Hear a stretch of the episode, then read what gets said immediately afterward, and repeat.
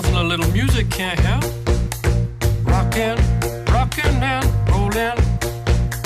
Down to the beach I'm strolling. Fala gurizada, tudo belezinha? Sejam muito bem-vindos a mais um Cóleras e Dragões. Esse é o nosso episódio de 1 mais 65. Eu sou o seu host Zé Vitor Schneid. E eu tô aqui mais uma vez com o Bernardo Reis E aí? e com o Matheus Turo. Olá, pessoal. E hoje é dia 22 de maio de 2021. E como todo bom episódio de final 5 aqui no Cóleras e Dragões, a gente tem mais um Hall da Fama. Sobe som no Hall da Fama.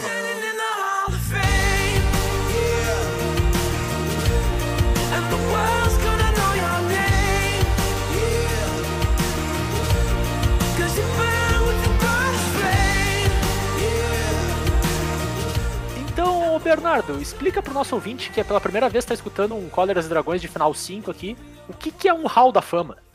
Então, o Hall da Fama é onde nós trazemos para você, nosso glorioso ouvinte, alguma coisa que nós decidimos ser apta a ranquear e então nós a colocamos no glorioso Hall da Fama do Cóleras e Dragões para toda a eternidade. Que é o talvez a instituição mais séria desse país em 2021, né? Provavelmente. Tá, tá bem próximo, sim. Mas, ô, ô, Bernardo, dá uns exemplos de algumas coisas que a gente já trouxe pro, pro Hall da Fama, alguns, como é que eu posso dizer, inductees, algumas grandes coisas que já entraram no Hall da Fama do Cóleras e Dragões. Então, nós tivemos vários tópicos muito interessantes que eu com certeza não estou procurando agora porque eu não lembro. Tempo! Pera aí. Na toada, na toada, na toada de programa da SBT, tempo. Nós já tivemos Decks que marcaram época. Também tivemos decks modders que baniram uma carta. Decks de uma mecânica só. Decks que marcaram época. De novo. De novo. Não, pera, deck marcaram de novo? Ah, droga. Ah, eu abri o mesmo link. Ops.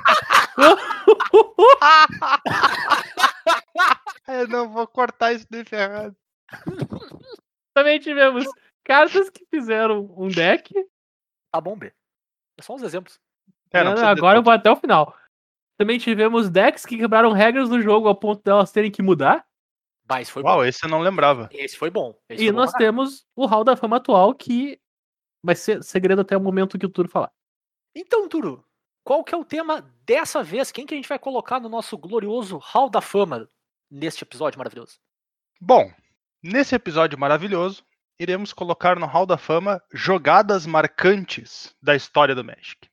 A gente separou duas histórias para cada um de nós. A gente sabe que, como existem muitas histórias, muitas jogadas, muitos momentos marcantes no mundo do Magic, muita coisa vai ficar de fora. Mas a gente escolheu duas cada um para trazer para os nossos ouvintes. E por que que esse é o tema da vez? A gente sempre tenta fazer um pouco dentro do momento do Magic, né? Acho que seguindo na, na toada da vez. Por que, que a gente decidiu fazer um Hall da Fama de grandes momentos, grandes jogadas aí da história do Magic?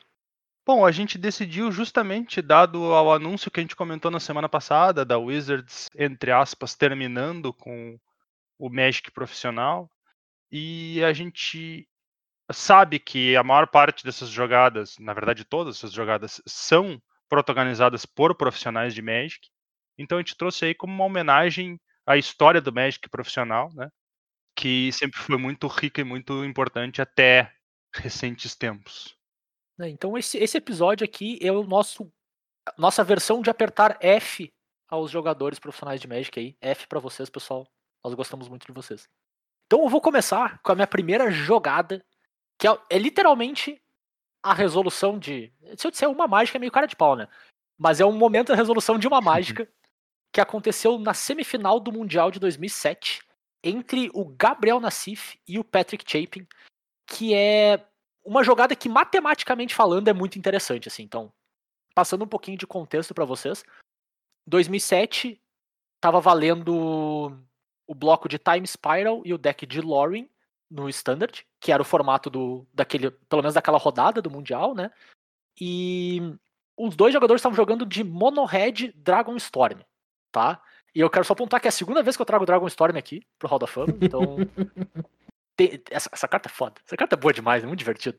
Mas a ideia do deck era um deck de Storm, Mono Red, cujo objetivo principal era ganhar fazendo mana rápido, resolvendo um Dragon Storm, que é uma mágica de 9 Nove. manas. Eu não Nove. lembro se é 9 ou 8, é 9, É né? 9. É 9. de 9 manas que busca um dragão no teu deck e coloca em jogo e tem Storm. Então tu faz rituais pra poder fazer ela cedo e os rituais geram Storm Count pra ti. E aí tu busca um número de Bogardan Hellkites, que é um dragão que quando entra em jogo tu dá 5 de dano distribuído em qualquer quantidade de alvos. Se tu buscar pelo menos 4 deles, tu vai dar 20 de dano no teu oponente, assumindo que o deck do teu oponente não ganha vida, tu ganha o jogo Uhum. resumo do, do que o deck quer fazer. É um deck que corre em direção a, essa, a isso, né? O mais rápido possível. É o único objetivo, não tem plano B, mais ou menos, não tem plano B. E não interage com o que o teu oponente está fazendo, só quer ganhar de ti o mais rápido possível. Então, é um, um mirror desses decks, é uma corrida, né? Quem chegar lá primeiro ganha. Simples assim. Sim. Certo? Bora, no sideboard desses decks, inclusive para jogar no mirror ou contra decks tinham algumas cartas mais pesadas, tinha uma cartinha chamada Ignite Memories tá? Também é uma carta de Storm, que custa 5 manas, e que diz assim: o seu oponente revela uma carta da mão dele aleatoriamente e toma dano igual ao custo de mana convertido dela. Tá? Que é uma carta que funcionava super bem no Mirror, porque tu tinha Dragon Storm e Bogardan Helltides no deck. Então, tu Sim. tava fadado eventualmente ter uma dessas cartas na mão. E se teu oponente faz um Ignite Memories pra 4, 5, 6, alguma coisa do tipo, e tu revela um, uma ou duas vezes Dragon Storm, tu perde o jogo também Uhum. sabe? Então era uma- tech bem interessante do deck, assim, pra tentar jogar nesse cenário. Enfim, os dois jogadores estavam já no, no jogo 4, o Chapin ganhando por 2 a 1 então a um jogo de ir pra final do Mundial, e os dois já estavam sideboardeados jogando com, com essa carta no main deck, né? Aí, nessa partida especificamente, o Nassif liga A4, ele compra umas mão, uma mão de 7 e de 6 muito ruins. A mão com 5 é questionável, tipo assim, não é uma mão que ganha o jogo de fato, era uma mão muito difícil de ganhar o jogo. Mas com 5 é muito difícil tu querer ir pra 4, né? De fato. Então, tu, Uhum. tu- tua, tua questão de lidar com mãos com 5 cartas é muito mais simples, né? Mas ainda assim, ele foi pra 4 com uma mão que tinha. eh, Comprando certo, conseguia ganhar melhor que a mão de 5, tá? Mas por consequência tinha pouca carta na mão, tinha pouco recurso, né? E, enfim, o, o, o Chapin começa o jogo melhor e consegue fazer o setup do turno dele, onde ele faz algumas mágicas, dá alguns pontos de dano no, no Nassif e consegue fazer um Ignite Memories para 5. Tá? Então tem o Ignite Memories original e mais quatro cópias né, de Storm na pilha. E o Nassif tá a 9 pontos de vida. Certo? Uhum. Então, na média, se o. Se o Chapin conseguir dar 2 pontos de dano por Ignite Memories, ele ganha o jogo. Simples assim. É uma conta bem, bem, bem fácil, né? Porque o Nassif tá 9. Então, pelo menos dois, um pouco menos de 2 pontos de dano, mas, mas algo próximo disso, né? O Nassif tá 9, com três cartas na mão. E essas três cartas são um drop 1, que é um ritual, um Rite of Flame, um drop 2, que é um Grape Shot, e um próprio Ignite Memories. Tá? Então o cenário é o seguinte: nas cinco cópias de Ignite Memories que vão resolver, ele não pode revelar nenhuma vez o próprio Ignite Memories, que ele perde instantaneamente, porque o mínimo que ele pode tomar, se ele acertar pelo menos uma vez o Ignite Memories, é 5 mais 1, mais 1, mais 1, mais 1, que é 9. Aham. Certo? Então tem uma carta que não pode revelar nenhuma vez. Certo. Do mesmo jeito, se ele revelar pelo menos quatro vezes o drop 2, Ele ele perde também. perde também. Sabe? Porque o, o- a outra carta vai ser 1 um ou 5, né? Ou até o Uhum. próprio drop 2, e ele vai pelo menos tomar 9 de dano. Tá? Então, matemática por cima, ele tem entre as 243 possibilidades que ele tem de revelar as três cartas da mão dele cinco vezes seguidas, né? Aleatoriamente, somente 26 delas ele fica vivo. Que dá mais ou menos 10 ponto alguma coisa por cento, 10.23%, se eu não me engano. Uma coisa bem Certo. próxima disso, assim. Tá? Então, tipo, o Chape obviamente não sabe as cartas que ele tem na mão, mas o Nassif, ele, ele assumiu que ele tava morto, eu acho, sabe, quando ele toma. Tá? Então ele. Todo mundo assumiu que ele tava morto. É, justo. Mas, tipo assim, do ponto de vista do Chapin, ele fez aquilo e ele sentiu que ele ganhou o jogo, né? Uhum. Então tá, vai lá, o Nassif embaralha a primeira vez. Eles, eles rolam com, com um dadinho, né, pra ver qual, qual carta vai revelar, tipo um, dois, três, quatro, cinco, seis, né? A primeira, a segunda e a terceira carta. Claro. Aí o, Nas- o Chapin rola o dadinho, o Nassif revela, é o Grape Shot. Ele toma dois. Dois, dois de dano. mais quatro cópias e ele tem sete de vida. Vai lá, embaralha a mão de novo, coloca lá, rola o dadinho, revela, Grape Shot de novo. Mais dois de dano. Tá, cinco de vida. É, então, e três cópias pra resolver. Então, tipo, Uhum. tá, é até um cenário ruim, é um cenário que ele tá perdendo, né? Dois de dano em média por cada uma, ele perde. É um cenário que é, não é o pior cenário porque ele ainda não perdeu já, né? É, justo, justo. Aí, ele embaralha de novo pra ir pra terceira cópia. E ele dá uma espiada na carta. Uhum. Aí ele olha pro Chape e pergunta: quantas mais tem? Que pra mim é a me- melhor parte, porque naquele momento eu acho que o Chapin percebeu que tinha um cenário onde ele não ganhava. Certo? eu acho que é exatamente ali. Aí ele dá uma espiada e vira. Pá, grape shot de novo. Toma mais dois. Então a gente tá indo pra duas cópias e ele tá a três de vida. Então nessas duas cópias ele tem que revelar Right of Flame, Right of Flame, ou seja, drop 1, drop 1, pra não perder. Sim. Runner, Exato. runner. Sabe? É 1 em 9, basicamente. Vamos lá. É, Só agora já a chance Z9 dele é um bom não processador, morrer. não, mas a, a chance dele não morrer agora, só nessa último ponto, já é menor do que a chance que ele tinha de ter morrido já então. antes de chegar aqui. Sim, sim, definitivamente. Aí, Nassif embaralha, coloca as cartas na mesa e o Chapin vai rolar o dadinho. E antes de rolar, ele diz assim: ó, não pode espiar, eu quero ver. E tipo assim, não faça isso comigo, pelo amor de Deus. Ele rola, o Nassif pega e nem, não olha, só bate a carta na mesa assim, pá, Pá, Right of Flame, uma mana. um, um de dano. Então ele tem uma cópia pra acertar um Right of Flame agora. E a chance agora é bem maior, agora a chance é de 33% dele ficar vivo, né? Ela, Uhum. Talvez a melhor posição que ele teve o tempo inteiro. e aí o Champ vai lá, rola o dado, toma Right of Flame de novo. Ele sobrevive às, às cinco cópias de Ignite Memories.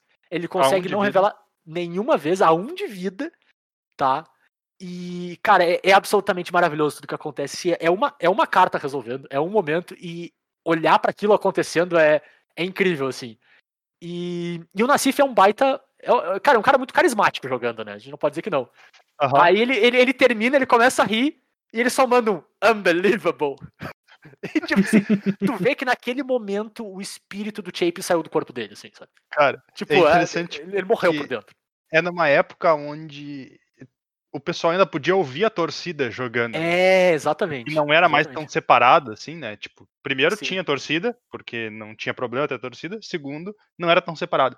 E, e a torcida ela assistia, mas ela assistia, acho que com. Não sei se eles viam com delay. Parece que eles reagiam um pouquinho mais tarde do que o normal, mas beleza. Então, tipo, do nada, quando ele revela a última carta, ele fica, primeiro ele fica apavorado, aí a torcida reage, e aí ele meio que, tipo, dá um pra torcida, assim, sabe? Tipo, É. ó, ó, Ele, ele bota a mãozinha atrás da orelha, tipo, eu quero ouvir É, vocês, assim. É. é. muito bom, é muito bom. Então, Cara- cara, ele, ele sobrevive e é Sim. absolutamente fantástico, assim, cara. Sabe É, tipo, qual é que eu acho que é o ponto de ouro dessa. a cereja no topo do bolo dessa, dessa jogada? hum, É que volta pro Nassif, certo? O turno Sim, passa, volta pra ele, ele desvira, compra, sai a Lotus dele do suspende, ele faz ritual, Grape Shot, Ignite Memories no outro cara. Pra É, 5. é, não, sa- sai a Lotus, sai É. um, um Rift Bolt também, se eu não me engano. Exato. É, sai as duas ele consegue que fazer ele tinha. É, ele consegue fazer o mesmo Ignite Memories pra 5 que o oponente Sim. dele tinha. A diferença é que o oponente dele tinha dois Bogardão Hellkite e tinha um Dragonstorm na E mão. Dragon Storm. Até onde eu lembro do, do Bueller falando Two eights and a nine. E aí, tipo, é só isso, sabe? E, Dois e, tipo, drop nove. é por causa dessa, dessa mão dele e, da, e das cartas saindo suspender, que mesmo o Nassif tendo ligado a 4, o Chapin se obrigou a fazer o que ele fez no turno que fez. Sim, senão ele ia Sim. perder. Ele, ele, tipo, ele não podia deixar resolver, porque justamente é um deck de Dragonstorm, é um deck de combo. Então Uhum. ele pegou o último turno que ele tinha e disse, cara, vai dar. E daí no meio ele, pera, pera, Aí o Neto entra. pera. Não vai dar! Não vai dar. Pra, pra defesa dele, devia ter dado. Devia ter dado. Cara, devia ter dado. cara. Em... Vocês vão Duze- perder o campeonato pro Palmeiras. Exatamente. Em mais de 200 das possibilidades dava. Em mais de 90% do tempo dava. Não deu. Não deu. Se serve de consolo pra ele, ele ganha o jogo 5 e vai pra final do Mundial. Então, pelo menos assim, ele criou o highlight, mas ele não perdeu a match. Assim, não foi não foi o pior cenário possível, mas, cara, é uma jogada fantástica. Eu vou linkar o, o vídeo no, no show notes, né? Então, no- na descrição do episódio, lá no agregador, vai estar pra vocês. Cara, quem não conhece ainda, vai lá e olha, porque é absolutamente maravilhoso, assim. É a- como jogada, como momento pontual, É o meu favorito de longe, não à toa eu trouxe, né? Mas é muito legal, cara. Até porque tem essa matemática envolvida que eu acho bacana, uma coisa que eu gosto muito no jogo, né? Então, Ignite Memories, Gabriel Nassif contra Patrick Chapin em 2007. Bem-vindo ao Roda Fama. Turo, agora é com você. Muito bem. Então eu vou trazer uma jogada que é ó, foi feita no Pro Tour Honolulu em 2006. Então faz um tempinho já. E o jogo é entre o Craig Jones e o Olivier Ruel, que eu provavelmente errei a pronúncia, um pronúncia do nome, mas é isso aí. O nosso protagonista é o Craig Jones nessa, nessa jogada. Ele tá jogando com um deck Naya estilo Zul. Então são criaturas eficientes e burn. Na época, tipo, bicho 1 mana 2, 3, bicho 2 mana 3, 3. Que hoje em dia vai parecer estranho chamar de eficiente, mas era. E o Olivier tá jogando com um deck que é mais wide. Ele faz token, ele tem criatura que se tu sacrificar criatura pode dar menos um, menos uma criatura alvo. E outros esquemas assim. Ele, ele, tem uma board mais espalhada, né? E ele também já deve ter cartas que eu imagino vieram do sideboard porque tinham proteção contra o branco. Muitas cartas do Craig eram brancas. Bom, basicamente o que, que acontece? Na, no início do turno do Craig, ele tá a 6 de vida e o oponente dele tá a 7 de vida. Ele tem três criaturas na mesa, mas ele não tem um ataque, porque o oponente dele tem mais criaturas do que ele na mesa. Ele compra um Char e ele tem a opção entre jogar o Char no bicho com proteção contra o branco, sendo que um Char é uma mágica que dá 4 pontos de dano no alvo e 2 pontos de dano em quem conjurou ela. Ele pode dar o Char no bicho com proteção contra o branco e tentar forçar um ataque para obrigar o oponente dele a bloquear e perder alguma criatura, possivelmente. Ou ele pode dar o Char no oponente dele e torcer para que ele compre uma mágica de 3 de dano. Porque basicamente essas são as duas linhas de jogo dele, certo? Então os dois comentaristas, um deles tentando defender a linha de jogo onde tu joga para não perder, diz que o certo é tu dar o char na criatura com proteção contra o branco, Uhum. certo? A melhor criatura na mesa do oponente contra aquele deck específico. O outro diz, não, se tu quer ganhar esse jogo, tu dá o char no cara e tu compra a mágica de 3 de dano no próximo turno. Ou Uhum. seja, tu basicamente admite que se tu não comprar a mágica de 3 de dano, tu perdeu o jogo. Porque o teu oponente vai conseguir tirar tuas criaturas da mesa, porque ele tem mais bicho que tu, e porque ele tem o bicho que ele pode sacrificar criatura pra matar outros bichos. Uhum. E ele vai. E, e é isso aí, tipo. A linha é essa. Se tu quer ganhar, a linha é essa. Acabou, não tem mais nenhuma outra opção. É, e é uma clássica tensão de jogo, né, cara? Tu- várias vezes tu se coloca nessa posição, né? Ou tu tá nessa posição, né? Não se coloca, tu acaba caindo nela, né? De tipo, tem a linha onde tu sobrevive, que provavelmente tu não vai ganhar, mas ainda assim, ou melhor, tu diminui muito a tua probabilidade de ganhar, mas tu fica. Tu não perde por mais tempo. Uhum. Mas tem a outra onde, tipo, tu faz uma jogada que parece estúpida pra te colocar numa situação onde tu ganha rápido, vamos dizer assim. Sim. Mesmo que a probabilidade de ganhar seja baixa. E honestamente é uma diferença muito grande entre um jogador bom de Magic e um jogador ruim de Magic. Um jogador bom de Magic joga pra ganhar o jogo, não pra Sim. não perder o jogo. Claro. É, quando, quando essa linha tá lá, né? Porque também Claro. saber enxergar essa linha é- difícil. É uma linha tênue. Outra diferença entre um jogador bom Jogador de ruim e bom, é justo, justo. Mas então, é interessante porque a gente tem, no caso dos dois comentaristas, um deles é um jogador conhecido. Ou pelo menos na época era um jogador conhecido, o Randy Buehler, certo? Uhum. Um jogador famoso, um bom jogador de Magic. E ele diz: a jogada é tu dá o dano no teu oponente e tu compra a carta do topo. É assim que tu ganha o jogo. Sim. Não, e ele fala aquilo com uma confiança inacreditável, assim. Exato. É, é- é- é, tipo, é interessa- muito interessante porque eles estão discutindo o tempo todo e ele, não, that's the play. Essa é a jogada. Exato, Tu exato. dá o dano no cara e tu compra do topo. Ele manda muito palestrinha, né? Tipo, ah, tá, tá, tá, eu entendi o que tu quis dizer, mas essa não é a jogada. e aí o que que acontece? Bom, o Craig, bom, o Craig não tem nenhum ataque, a Char é uma mágica instantânea, ele passa pro oponente, certo? O oponente dele mata algumas criaturas dele e ataca ele e deixa ele a 3 de vida. O que que acontece? Bom, então agora se ele dá o Char, ele vai a 1 de vida. E não importa mais se ele mata a criatura na mesa, ele praticamente ele fez a escolha dele quando ele deixou o ataque entrar, né? Porque se Uhum. ele mata a criatura da mesa, ele tá morto do mesmo jeito. Então ele dá o char no oponente. E aí ele tem a draw step dele. E aí a draw step dele é o quê? Uma hélice de raio. Três pontos de dano. It's Lightning Helix! E, cara, a, a- toda a tensão. É, então, toda a tensão da jogada é sensacional, porque ele, ele não olha a carta do topo. Ele pega a carta do topo e vira em cima da mesa. Se fosse um terreno, ele tinha perdido. Se fosse uma criatura, ele tinha perdido. Mas é uma hélice de raio.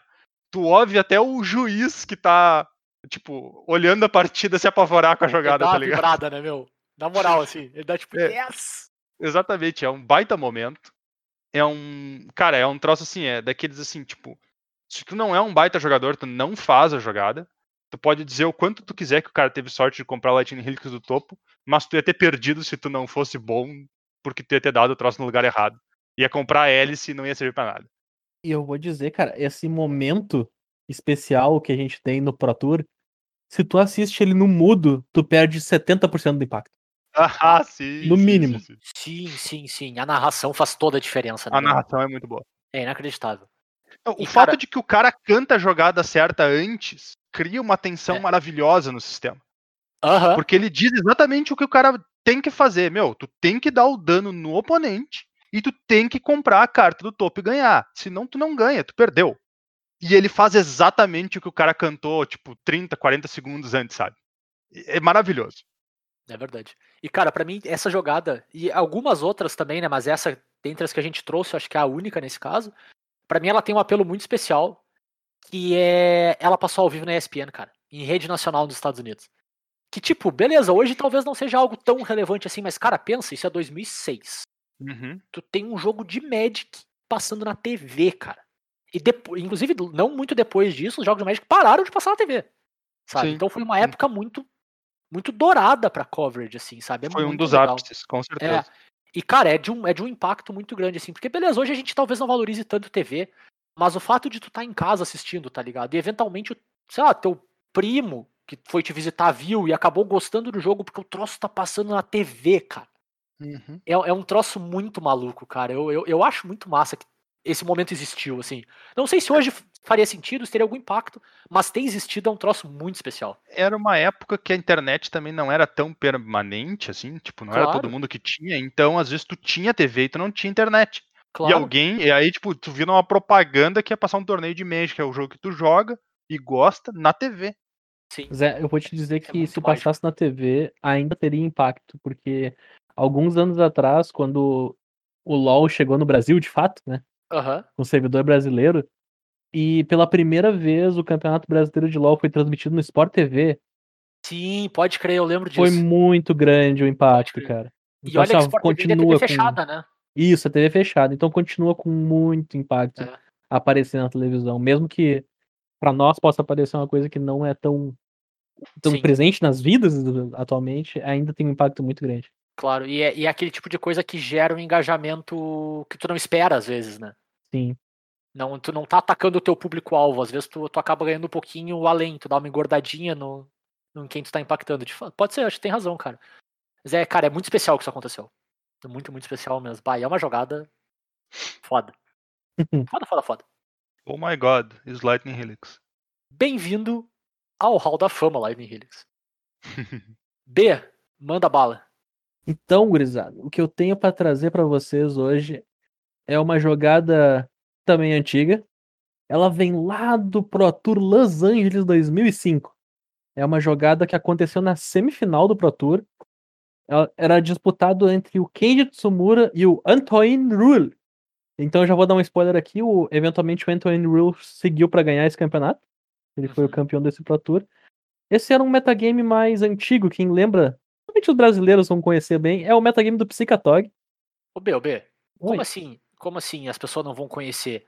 É o deck campeão mundial de Madness. Pô! Ah! Deck de Madness é o campeão deck de mundial, cara. Madness campeão mundial. Então, assim, ó, É. nós temos um Mirror de Psicatog. São, uma deles é só azul e preto e o outro é, é Sultai, tá? A- as diferenças é no que eles estavam tentando enfrentar. O deck Sultai ele tinha um match melhor contra os decks agressivos, enquanto o, o B Psicatog era o deck genérico, o famoso melhor deck. Justo. Uhum. Então, eles estão disputando uma partida e tá é, é recém, assim, ó, começou. Começou a semifinal. Primeira coisa que, que, que eles acontecem, eles compram os terrenos e baixam os terrenos. Não, não conseguiu se desenvolver um- uma partida ainda, porque os caras recém sentaram na mesa pra fazer o, o, que, tá, o que deveriam estar fazendo naquele momento. Nem esquentou o assento ainda. Nem, né? nem esquentou o assento. E, e para quem não conhece o deck de Psicatog, o deck tem quatro Psicatogs, que é como ele ganha, e acabou. Uhum. Se tu não tem o Psicatog na mesa, tu não ganha o jogo. E o Psicatórico ganha. Simples assim. Ganha, e o ganha, Psicatog ganha. ganha. o jogo. Psicatog, pra quem não lembra, criatura 3 mana 1, 2, tu pode descartar uma carta pra dar mais um, mais um, e tu pode exilar duas cartas do cemitério pra dar mais um, mais um. É isso. Esse é o bicho. Então, se tu, se tu resolver os Psicatogs, tu ganha o jogo. Eles estão na mesa, tu mata o teu oponente muito rápido. Nenhuma criatura conseguiria fazer isso. Mirror de Psi- de Psicatog era muito dependente do play e do draw. Justamente por causa da, do papel que tu tinha que exercer em cada um deles. Então começa a partida, cara. O Antoine Ruel, ele baixa, ele, a mão dele, ele tem terrenos e mágicas, tá? O terreno que ele tem primeiro é uma Shockland. E ele tem o Force Spike na mão. Force Spike é a instantânea que anula menos que pague um. Todo mundo já tomou uma e odiou profundamente o fato de não ter baixado terreno antes. O Manatite azul, tu diria? Exatamente. É, Todo o- mundo já o tomou, Mana Titans é ótimo. Já já ofendeu três gerações de qualquer coisa que seja porque não baixou o terreno antes de tomar baixar caça mágica. Sim. Beleza. Ele tem o Force Spike na mão e ele tá na draw. Então o oponente dele faz terreno e passa. Ele compra, baixa a Shockland de virada e passa o turno de volta. O Kenji Sumura baixa o segundo terreno dele e passa de volta. Nesse momento, o, o Antoine, ele tem tanto uma ilha quanto um pântano pra baixar. Ele baixa uma ilha, usa a Shockland dele e conjura um Duress, que é a carta de descarte mais comum de- do mundo, eu acho. A carta mais printada de descarte da história desse jogo. Uhum. O oponente dele dá um mana leak, por causa que era um, era um match grindado, então tu queria que o teu. que as tuas fato ficção resolvessem. Uhum. Sim. E ele tem o Force Spike na mão e ele não dá o Force Spike de novo. Porque ele sabe que aquele Force Spike tem um nome. E o nome é Psicatog. Então, quando teu oponente conjura um Duress e tu anula com um Mana Leak, e ele tem uma mana azul de pé e simplesmente diz: beleza, o Duress, o Duress vai pro cemitério e taca fora. Tu olha pra tua mão, vê aquela terceira land, aquele Psicatog e pensa: é o momento, Tá aberto. é agora. Narrador. Cara, ele compra a carta. A velocidade do troço é muito incrível. Porque no momento que o cara colocou a carta no cemitério, o Kenji pega, desvira, baixa, baixa o terceiro land, toca o Psicatog na mesa e o cara, beleza, Force Spike. É muito bem vendido, né, cara? É muito bem vendido. Cara, o, o Kenji desvira numa velocidade pra baixar aquele Psicatog e o cara só, tipo, dá com os ombrinhos de lado. É, Force Spike. Cara, e, e- e- é muito feels bad, né? Tu tomar Force Spike na tua Win Condition. Na tua Tipo, condition. Que tu não tinha pressa nenhuma de resolver. Uhum, É, Porque é um match grindado. é. Exato. Mas aquele Force Spike foi tão bem vendido que ele não tinha, cara.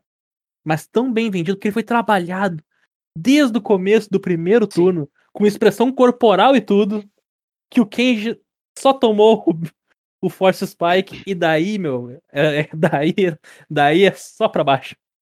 Sim. Inclusive o fato dele, dele baixar a ilha primeiro. É, é- é- é- cara, é, tudo é muito, muito bem feito, né? Porque Sim, tipo ele- assim, se, tu, faz o Duré sem baixar a ilha, e aí tu baixa a ilha e passa, tu não vende do mesmo jeito.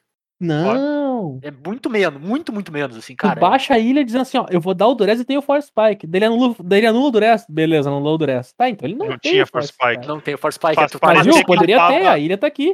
Faz parecer que ele tava mentindo que ele tinha, quando na verdade ele tava mentindo que não tinha.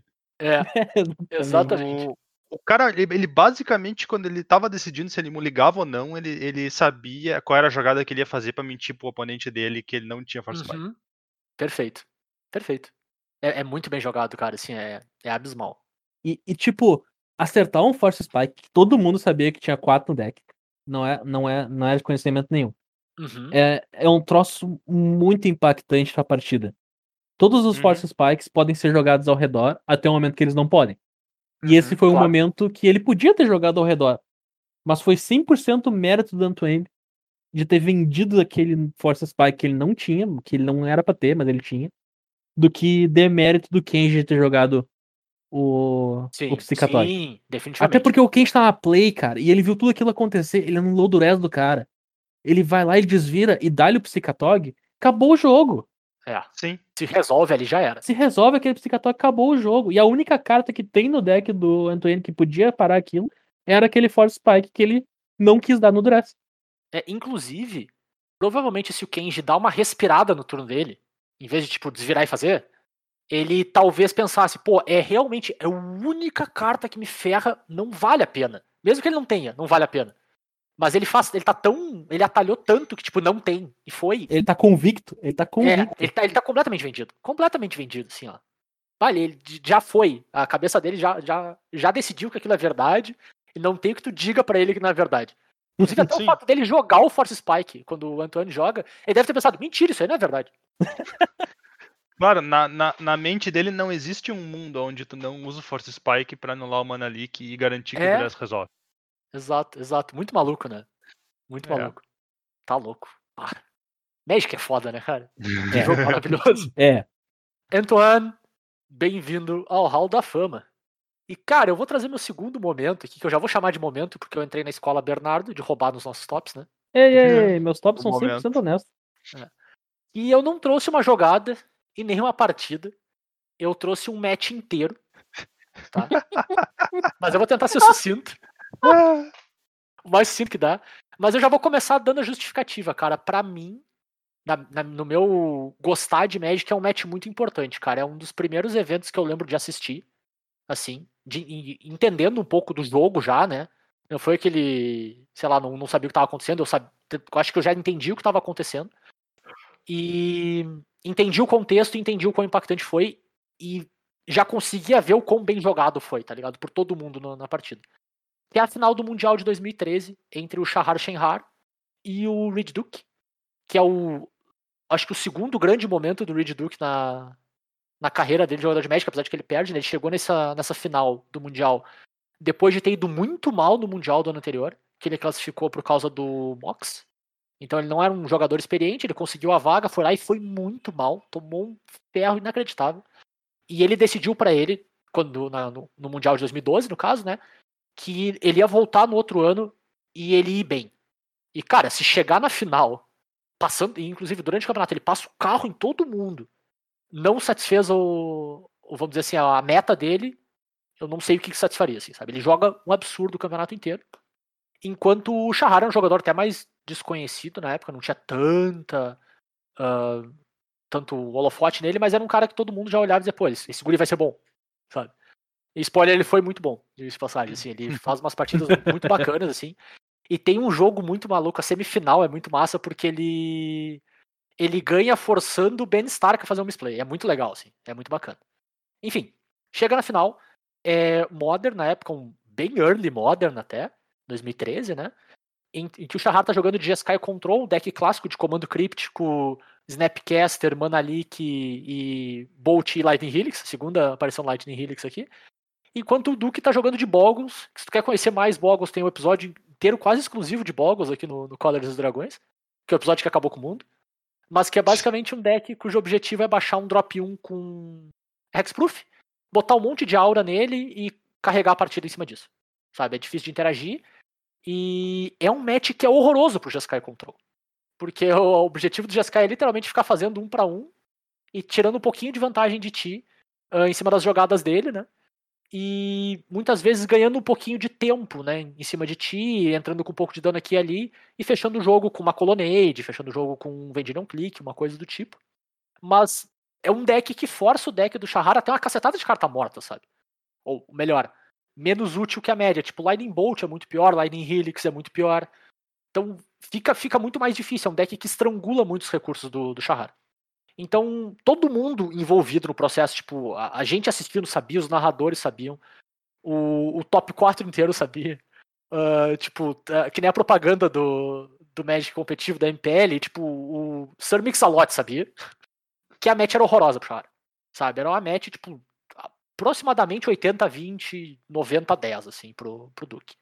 E, cara, os dois primeiros jogos é literalmente isso que acontece, né? O, o Duke começa muito bem, né? Nos dois jogos. Leva na- o jogo 1 ele leva nas costas de um Boggle, nem tão grande assim, mas o é interessante que no jogo 1 o Shahar já mostra que ele sabe o que, que o deck dele tem que fazer para jogar a melhor versão possível contra o, contra o Boggles, né?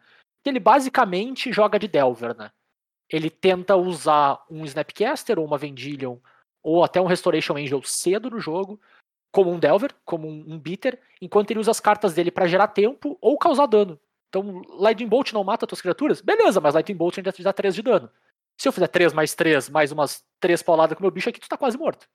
Sabe? Então ele, ele vira um deck quase de burn, que é, era uma alternativa viável pro Jeskai Control da época, mas tu fazia pouco. Tu não fazia o tempo inteiro, né? E no jogo 2, o Shahar quase consegue equilibrar, porque já é um jogo sideado, né? Um pouco diferente das melhores de 5 da época. É que tu já sideava no jogo 2, então o side entrava e fazia impacto mais cedo na, na match. Mas é que o, o Shahar consegue trazer explosivos fabricados, que é uma das melhores cartas da match. Destruía, porque como não dava alvo, né? Destruía os Boggles por um custo muito baixo. E ele quase consegue levar resolvendo o primeiro Boggle e um monte de aura do, do Duke com explosivos fabricados. E quando o Duke tenta voltar com uma Core Spirit Dancer, ele já responde com Bolt imediatamente. Então ele quase equilibra, mas o Duke consegue comprar a terceira e a quarta Spirit Dancer no decorrer da partida, e aí ele não consegue correr com, com o card advantage do Duke. Então a gente tá num cenário onde tá 2-0 pro, pro Reed, numa match extremamente favorável. Tipo, cara, eu acho que a grande maioria dos, dos jogadores de Magic iam estar tá na posição de Shahar dizendo, eu já perdi, tá ligado? Até os caras mais, mais experientes, assim, tipo, iam estar tá se sentindo muito contra a parede, assim, sabe? Que é o cenário. É o pior cenário que existe, eu acho, tá ligado? Tipo, tu não conseguiu jogar o, roubar o jogo 2, onde tu começou super bem, sabe? Onde tu conseguiu parar aquele ímpeto do, do deck muito bem. Então, tipo, ah, eu, eu sei que eu não ia conseguir de nenhum jogar mais, tá ligado? Eu já ia, tipo, ah, perdi já, já era essa merda. Mas até acho que jogadores de, de alto calibre iam estar tá se sentindo muito pressionados. E é um moleque de 19, na época, né, de 19 anos, talvez jogando o, o primeiro grande, acho que é o primeiro grande momento da carreira dele, assim, sabe? E ele vai lá, jogo 3, ele faz Electrolyze no segundo land drop do Reed, que era um Triad Arbor, e aí ele corre com o jogo, né? Tipo, tu atrasa muito cara e fecha o jogo com o clássico Bolt Snap Bolt, né? Pra causar 8 pontos de dano flash, assim, o Reed até conseguiu dar uma equilibrada na partida, mesmo começando bem atrás perdendo o land drop pro Electrolyze, que é, é pesado, é uma das melhores jogadas que o deck do, do Shahar conseguiria fazer. Mas ele volta com muito dano e consegue fechar a porta antes do Reach conseguir se estabilizar e, e voltar pra partida. E o jogo 4, cara, o jogo 4 é espetacular num nível inacreditável, cara. Eu, eu só para contar para vocês assim, eu assisti tudo de novo ontem, assim, sabe? Porque eu tinha uma lembrança de que era muito bom, né? E é muito melhor do que eu imaginava. Assim, é, é, é uma aula de jogar com as costas contra a parede, assim, porque daí o Duke tá na play e ele começa super bem. Porque ele, no turno 4, ele já tem um Boggle gigantesco, né? Um Boggle com... Como é que é o nome do, do equipamento, da aura, aquela que equipa só se tu já tá encantado? A Coronade. Coroneta. Coroneta. Eu não lembro o nome dela agora, mas ela dá... É. Se tu encanta uma criatura que já tá encantada... Celestial Coronet. Coronet. Exatamente. É, Daybreak. Daybreak, Daybreak Coronet. Dá mais 3, mais 3, iniciativa vínculo com a vida e vigilância, e tu só encanta uma criatura que tá encantada. Então ela ganha. Ela, ela faz tudo que tu quer numa match dessas, né? Ela pressiona teu oponente, ao mesmo tempo ela deixa tua criatura para bloquear, já que o plano do Shahar é tentar correr contigo, né? E ainda te dá vida, sabe? Então, tipo, a corrida vai pro espaço. Cara, e o, e o Shahar vai rebolando o jogo, assim, de pouquinho em pouquinho. E nesse ponto, tipo, se eu não me engano, o, a partida, o Duke tá com 24 de vida, e com essa criatura. Tá? E o Shahar não tem muita coisa rolando para ele, assim. E ele vai lá, ele faz uma vendilha um clique, tira uma cartinha-chave aqui. Aí ele usa um comando críptico para virar tuas criaturas e comprar uma carta. E aí tu meio que usa como fog, mais um jeito de entrar um pouco de dano. E aí tu faz aqui e ali, vai segurando o que tá acontecendo sem nunca conseguir remover o que tá na mesa. Tá? Eventualmente o Duke faz o segundo Boggle grande e ainda assim ele faz comando críptico de novo, a Snapcaster pro comando críptico. E tem um momento do jogo em que ele simplesmente faz assim, ó, beleza, agora eu vou ganhar. E ele faz 21 pontos de dano em dois turnos. Nossa. Sabe? Fecha a porta na velocidade da luz na partida, assim. É. Cara, é, é, é maravilhoso, assim, o, o, jeito com que ele navega a partida, assim, sabe? É, é encantador. E jogo 5 é uma pena. Cara, o jogo 5 é pena que acaba desse jeito, assim. O, o Reed ele tem que me ligar a 4, né? Então, cara, é complicado num match onde recurso é importante, apesar de que tu tem quatro de Boggles que ganhariam, sabe? Uma coisa tipo Boggle King Sense, que é o que tu compra a carta, uh, e uma coroneta, e um terreno e comprar o segundo terreno, cara, tu consegue ganhar o jogo, sabe? Mas é difícil. E ele com, compra um, um, um 4 razoável e ele quase consegue fazer do jogo uma corrida. Só que aí, mais uma vez, o, o Reed consegue causar, tipo, 14 pontos de dano em dois turnos e acaba, fecha com a partida, a porta da partida, assim. Por consequência, ganha o Mundial, né? Na primeira grande final dele. E numa match horrorosa para ele, sempre jogando muito, muito, muito, muito bem, assim. É, é uma aula de tu jogar uma match complicada. É uma aula de tu entender o teu papel na, na partida, assim. Que é um papel que é diferente do que tu faz em. Acho que na grande maioria dos matches desse deck, assim, ele é bem mais devagar, mas tu não pode dar o luxo, sabe? E a velocidade com que ele fecha a porta nas partidas mostra que ele sabia exatamente o que ele tinha que estar tá fazendo o tempo inteiro. É, cara, é uma partida espetacular. E eu tô dando muito praise pro Shahar. Cara, o jogo do. Todos os jogos do Duke são espetaculares. Até o que ele liga 4, ele joga perfeitamente. Ele toma todas as decisões corretas, assim.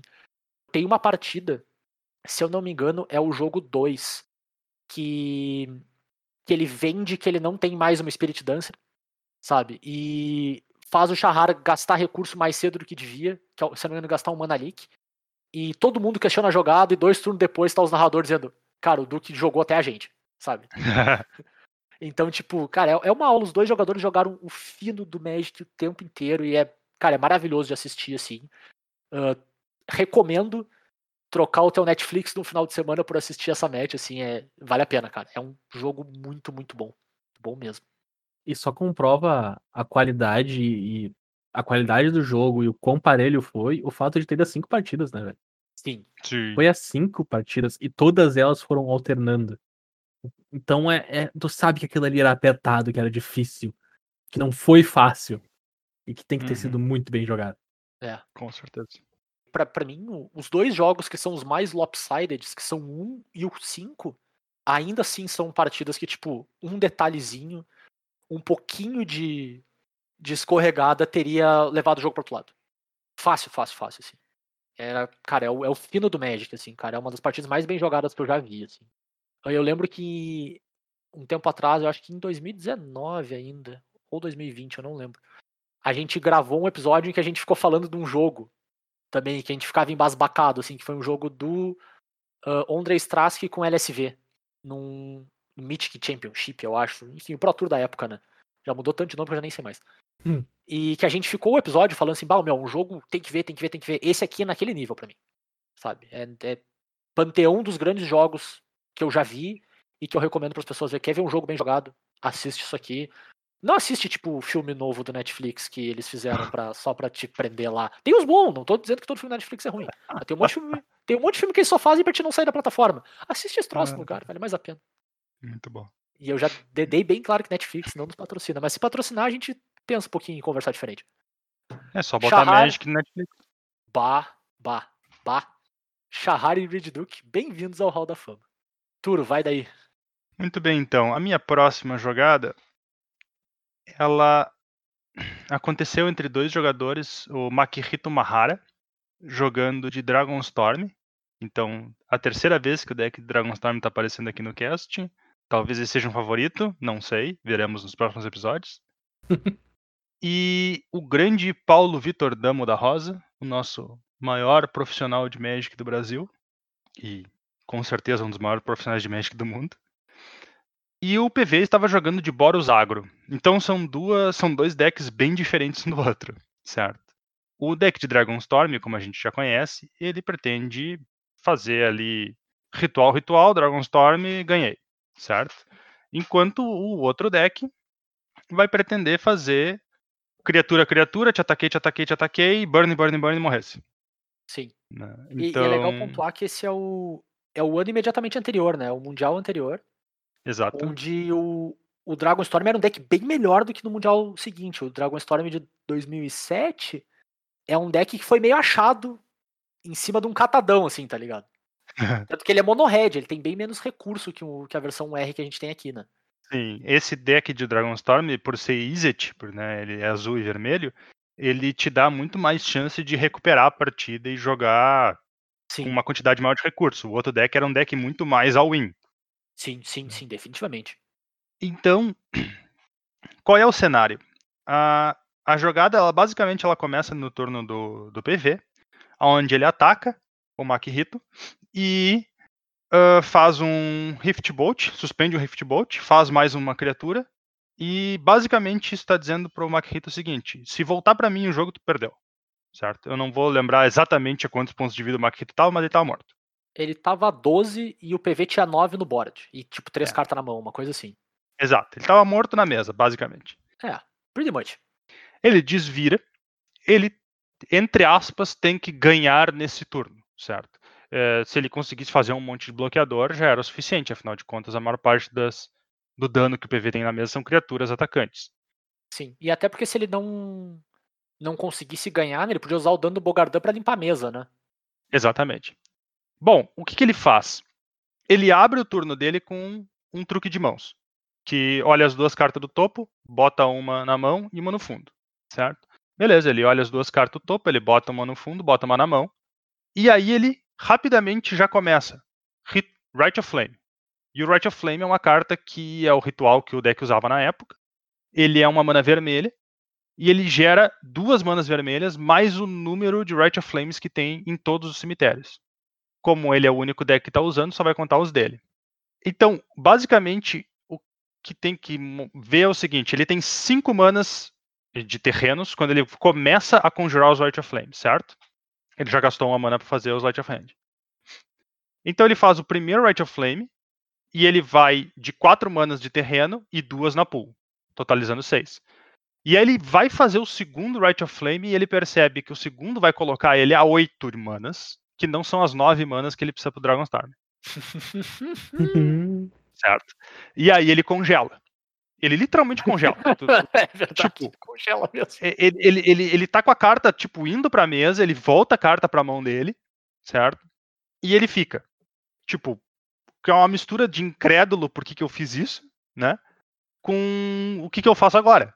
né? Afinal de contas, ele desvirou o. Ele desvirou mana suficiente pra fazer, em teoria, Right of Flame, Right of Flame Dragonstorm Claro. certo? E foi isso que ele tinha na cabeça dele. Só que ele joga o Sleight of Hand e esquece de contabilizar, Sim, que é uma coisa absolutamente normal. Inclusive, nada mais normal nos decks de Storm do que tu jogar tuas cantrip antes de fazer a mágica de Storm. Claro. O que que... Então, o que que ele, ele faz? Bom, é- é- ele, ele fica literalmente parado, certo? Olhando, e tu, e tu vê a expressão dele, tu vê a expressão do PV quando ele percebe que o oponente dele não vai conseguir totalizar nove manas se ele só tiver mais um Right of Flame. É, é- é- é absolutamente maravilhosa a cara do PV, tipo assim, eu sei o que, que tu fez. É, é porque ele, tipo, ele fica assim. Tu, tu sabe quando tá jogando Magic profissional e até em, em respeito ao teu oponente, né? Tu mantém uma fisionomia séria o jogo inteiro, certo? Pra te não entregar o teu jogo e justamente pra te não ofender ninguém. Mas, cara, o PV, ele, tipo, na melhor poker face do mundo, ele ainda consegue escapar, tipo, um sorrisinho quando ele Aham. percebe que o oponente dele errou, certo? Afinal de contas, se voltasse pra ele o turno, ele tava ganho. E o Makihito fica pensando, pensando, pensando, pensando, pensando, toma um warning de slow play, Pra certo? ter uma ideia do quão congelado ele ficou, né, grosso modo. Exato. Toma um warning de slow play. O, o tempo que ele fica pensando realmente é um tempo longo. Tu, tu sente assistindo a partida, sabe? Chega a ficar angustiante. e aí ele pensa com. assim, Bom, eu preciso comprar mais uma carta para ganhar. Certo? Com o que eu tenho na mão, não vou ganhar. O que, que eu posso fazer para comprar uma carta? Eu tenho um repeal. O repeal é X e uma azul. Tu devolve uma permanente que não seja um terreno de custo X pra mão do dono. E compra um guard. O PV tem uma criatura de uma mana, então o Makihito dá o repeal no bicho de uma mana pra gastar o mínimo de mana possível. E ele gasta duas manas. É, e aí, então ele tá indo pra quatro manas à disposição dele, né? Exato. Então ele tá ainda quatro manas à disposição dele, mas ele tem um ritual na mão. Certo? Então o que que ele. Ele precisa comprar algum outro ritual do deck. Não é como se o Right of Flame fosse o único ritual que o deck usasse, inclusive. Ele dá o repeal e ele compra o terceiro Right of Flame. E o terceiro Right of Flame permite que ele conjure os dois Right of Flames, faça Dragon Storm, busca os quatro Bogardão Hellkite, busca mais uns outros dragão também e ganha o jogo na área. Então ele, ele tinha seis, dado o ritual que ele já conjurou. Ele vai a quatro por causa do repeal. Aham. Compra o terceiro ritual. Então ele tá com quatro, dá o segundo ritual que é mais dois, vai a seis. E dá o Dá outro o ritual que é ritual que é vai a mais nove. três, vai a nove. Dragon Storm com cinco mágicas, né? Fica dragão Sim. pra caramba. E. E é isso aí. Exatamente. Não, e, e, cara, o jogo é sensacional porque tu vê que o cara ele faz uma jogada entre aspas errada. E bom, primeiro que talvez 98% dos jogadores de Magic simplesmente iam desistir ali, certo? Um misto de ah, eu perdi com ah, é, tipo, não quero continuar passando vergonha aqui. Inclusive, enquanto ele tá parado tentando pensar sobre o que, que ele pode fazer para ainda tentar salvar aquele jogo, um, um dos narradores comenta: será que ele não pode simplesmente levantar e fugir da mesa? Tipo, porque é, é o sentimento que a maior parte das pessoas teriam. O cara Sim. ainda assim se concentra, toma um warning de slow play, que também é uma coisa que abala um pouco quem tá jogando, certo? Não, porque afinal de contas é uma coisa que não é de. não tem sua seriedade, né? Claro. E ainda assim ele para, respira fundo, ele vê a linha de jogo que ele pode usar para ganhar o jogo, faz a linha de jogo e o jogo recompensa ele. E é uma linha de jogo que tem dois benefícios também, né, cara? Que, tipo, no cenário onde ele não compra nada que permite ele ganhar agora, talvez tirar esses dois pontos de dano da mesa significa que ele pode ficar vivo e tentar de novo no próximo. Sim, diminuir a chance dele perder. A gente sabe, porque a gente sabe a mão do PV que não mudava nada, ele continuava morrendo. É. Mas ele não sabe disso. Ele só pode imaginar que ele continuaria morrendo. Porque é o normal daquele deck, né? Mas ainda assim. E aí ele faz a jogada, ganha o jogo. Cara, é, é tipo assim, é daquelas jogadas que quando tu, tu termina ela, tipo, todo mundo faz aquele. "Ah", sabe? Não, e, cara, é interessante que, tipo, olhando pra lista do deck aqui, é literalmente a única carta que permite ele ganhar. Era um Rat of Flame. Porque todos os outros rituais do deck não são mais três. É no máximo mais Ah. dois. Sim, sim, Então era, era isso mesmo. é, Tipo, era a única carta que ele podia comprar pra ganhar. claro, é verdade. Maluquice, cara. Bah. Bah. Por um bom tempo foi um dos poucos highlights com um brasileiro envolvido. Pena que era ele É. tomando. Tomando, né? É verdade. Uhum. É, e tava 2 a 2 ainda. Era o jogo da, da Era o classificação. jogo do- do- da vitória. É pra final ou é pra semifinal que ele classifica? Eu não lembro se essa partida é semifinal ou quartas agora. Se eu não me engano, ele classifica pra final. Na trave. O PV, o PV, cara, isso aqui é quando? 2006, né? Faz 15 anos que o Louco é um dos melhores jogadores de Magic, cara. O PV tem uma cara de, de, tipo de molequinho nessa nesse troço, tá ligado? Ele é muito novo. Ele é muito novo. Não, e, e, cara, é, é incrível, assim, tipo, a gente tem vários jogadores muito incríveis na história do jogo. Tem vários que, que fizeram, talvez, resultados mais impressionantes, mas a longevidade do PV é uma das mais, mais impressionantes que tem. Sim, e- especial eu, que, tipo, eu, eu comparo talvez ela só com a do Nassif, cara. Que são esses caras que estão desde uma outra era quase. O jogo ele é até um pouco mais. menos tempo, assim, sabe? Mas ele Uhum. passou por muitas eras do jogo, sempre jogando em alto nível, sabe? É ele é o jogador com o maior número de. de top eu acho 8 que é de- top 8 de Pro Tour, né? Se eu não me engano, sim. Deixa eu procurar aqui, agora fiquei curioso. Não, ele é o segundo, O segundo. aparentemente. Ele tem 12, enquanto o John 12. Finkel tem 16. Nossa senhora. E o Kai Bud tem 10. O Kai Bud é inacreditável porque ele foi a 10 e ganhou 7, né, cara? É um bagulho que acho que nunca vai acontecer de novo. E o Kai Bud, ele era de uma- ele foi assim, tipo, ele teve uma época ali, É, tipo, alguns anos onde ele- era ele, só ele, e aí sumiu e deu, é isso aí. Exato, Nunca mais. exato. Tipo, por isso que eu digo, tipo, pontualmente falando, é, é inacreditável. Mas a longevidade do PV é um bagulho absurdo, Uhum. absurdo, absurdo, absurdo. Com certeza. Sim, É ele começou a piar, né, cara? É muito tempo jogando em alto nível, cara. Bah, tá louco. Então, Makihito, Mihara e o PV se ferrando. Bem-vindos ao, ao Hall da Fama. Eu quero fazer um disclaimer antes da última do B, que é a gente falou os nossos cinco highlights até agora são eventos da Wizards, né? São eventos que a Wizards organizou no circuito profissional dela. A maior parte deles até um pouco mais antigos, assim, né? Tipo, o mais recente é oito anos de agora. Mas é, é mostrando muito, tipo assim, teve um impacto muito grande. Enquanto o próximo momento do Bernardo é talvez para lembrar a gente que a alternativa também é muito massa, sabe? E que com a Wizard saindo um pouco do, do holofote, talvez a gente não, a talvez não perca a cena profissional que a gente tá tão acostumado assim, sabe? Ela vai mudar um pouco de cara, mas tem muita coisa muito legal assim que acontece que não necessariamente a Wizards precisa organizar para ser muito massa.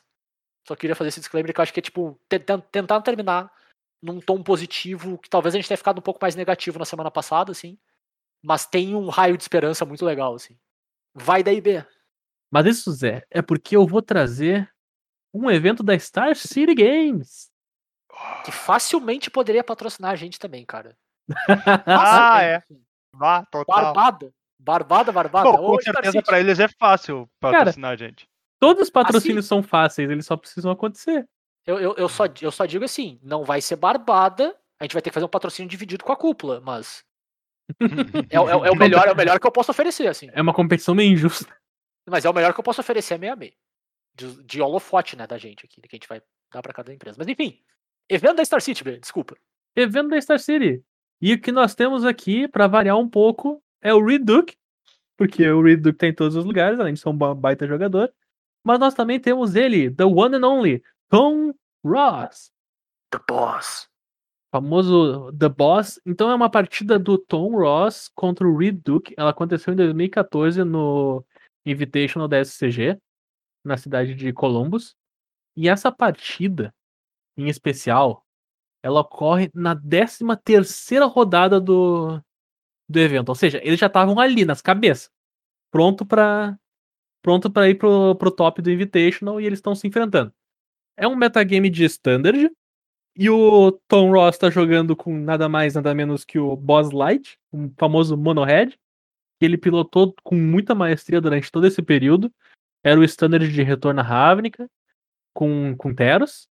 E do outro lado, tá o glorioso Reed Duke, jogando de RG Devotion, que é um Monogreen Devotion com Xenagos. Eu acho que não tem mais nenhuma outra carta além de Xenagos vermelho no deck.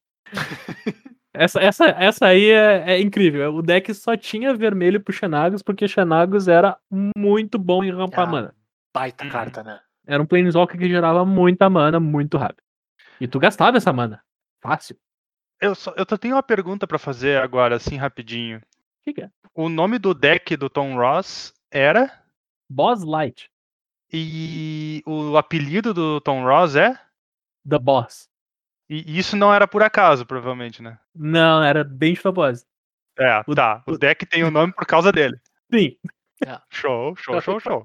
Queria fazer o um disclaimer aqui que eu joguei com esse deck e ele parecia muito pior na minha mão, assim. Absolutamente pior. Cara, o deck parece horroroso. É um monte de drop 1, umas mágicas aleatórias e 16 terreno. Sim. Ah, minha nossa senhora. Mas, mas assim, ó, quando tu joga na maestria do, do, do troço, Sim. parece que o deck é vira outro, parece que o deck ganha um poder. É, parece que e tá o teu oponente jogo. Sim, e, assim, é. ó, quando tu sentava contra o Tom Ross com esse deck, parecia que o troço tinha três vezes o tamanho deles.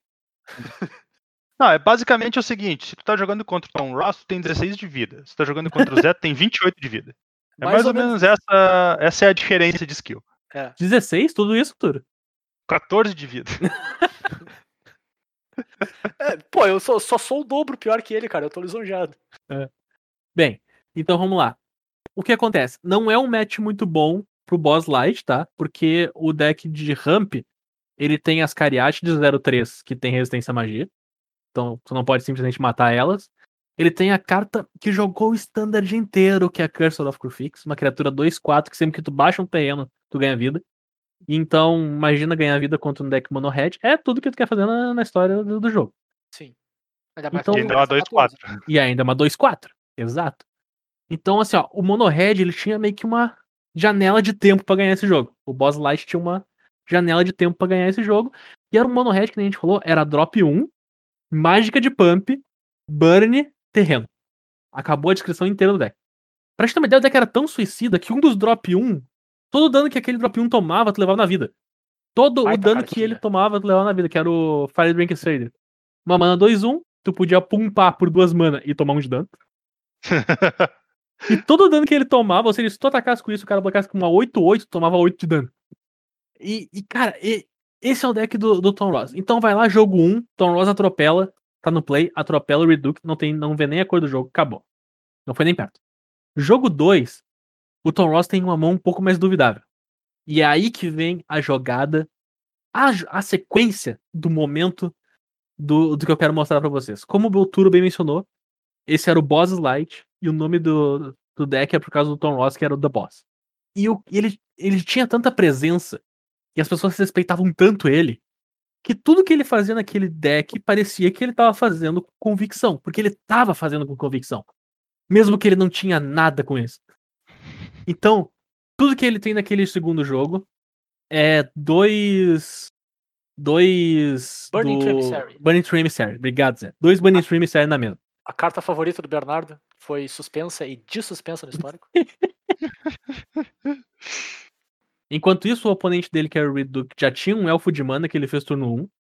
Lembrete, elfo de mana no turno 1. Muito Saudades. importante. Meu coração bate forte.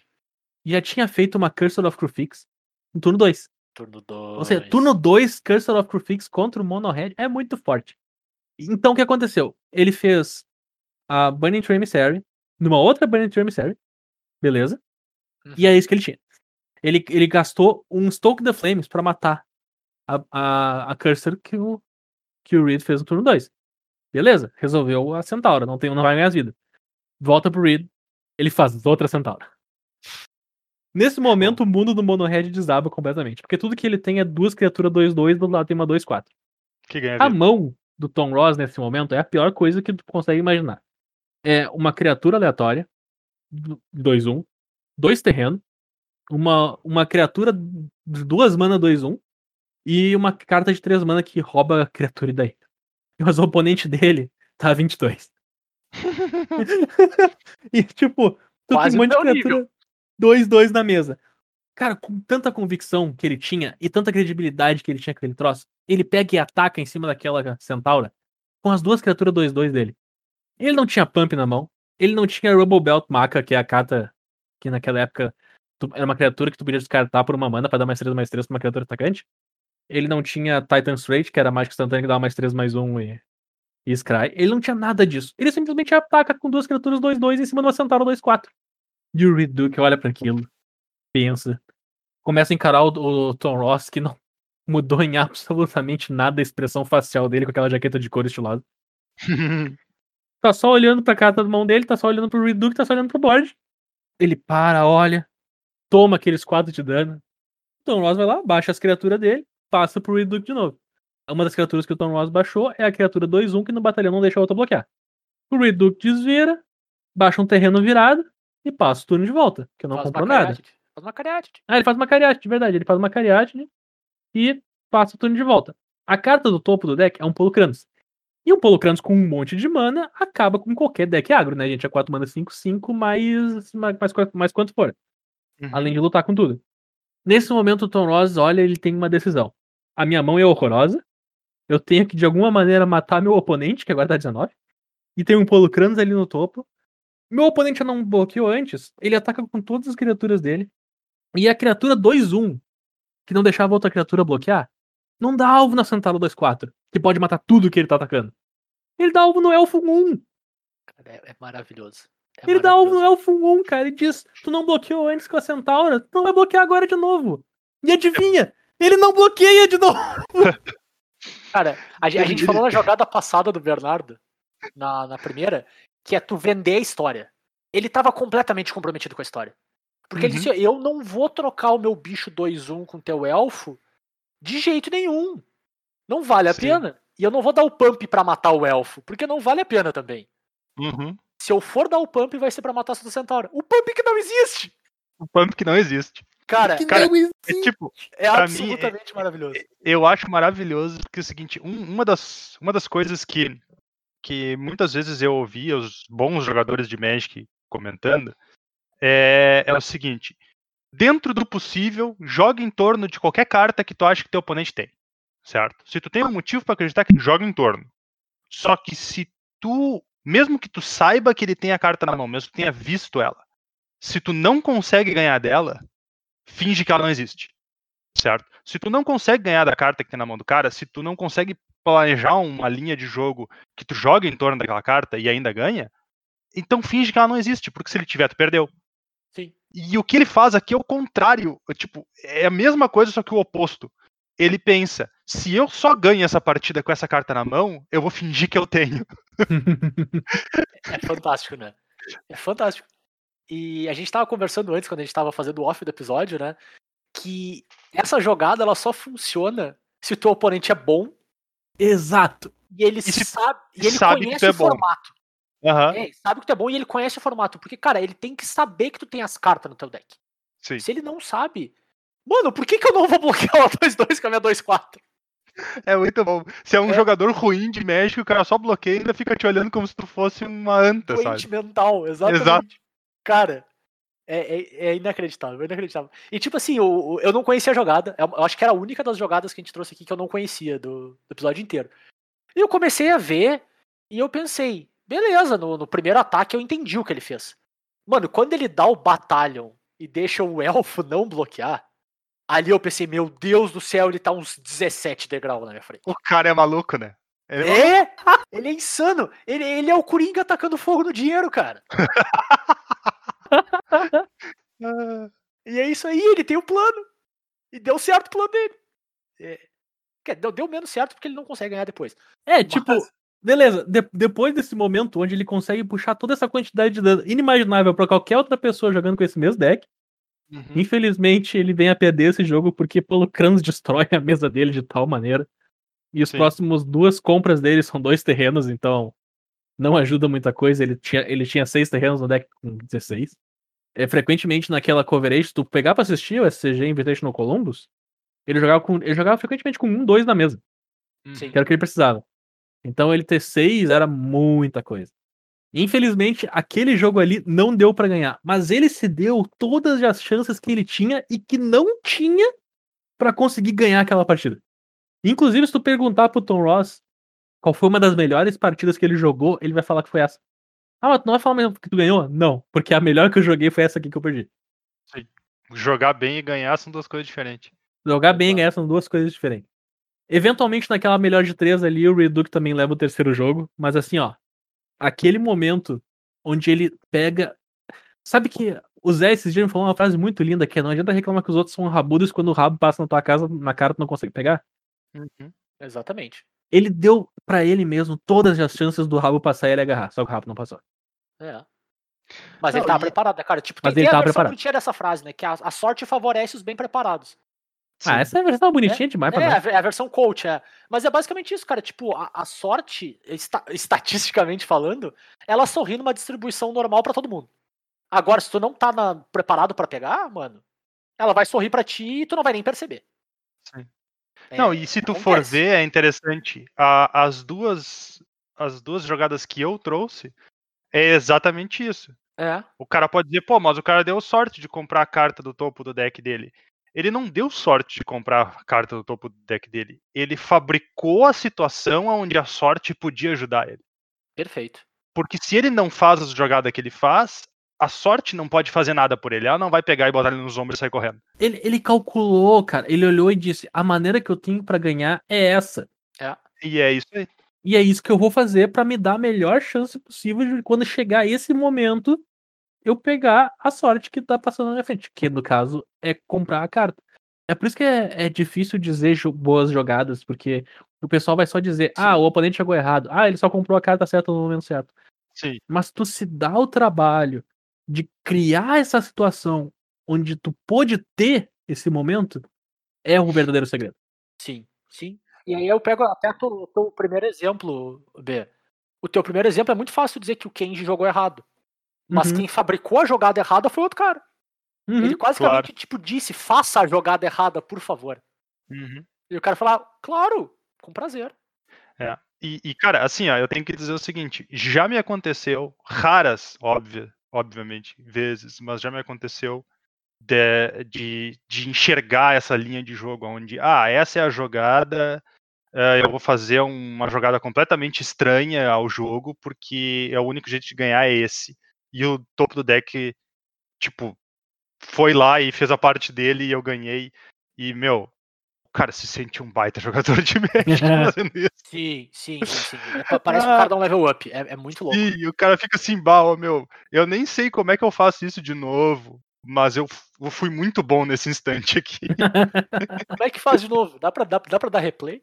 Eu, quero, eu Ah. quero de novo. Eu quero só esse aqui, só esse jogo. É, cara, tem. E, e é impressionante, é bem o que o Bernardo falou. Quando, quando mesmo a gente fazendo, a gente faz, outro gente, pô, tu comprou a carta certa do topo. Bom, sim, comprei. Claro. É. É porque, Não- claro, não o oponente exclui. não vai. O oponente não tem como ter a visão Claro. tua que tu tem do jogo. Não, não adianta. Ele não. Tipo.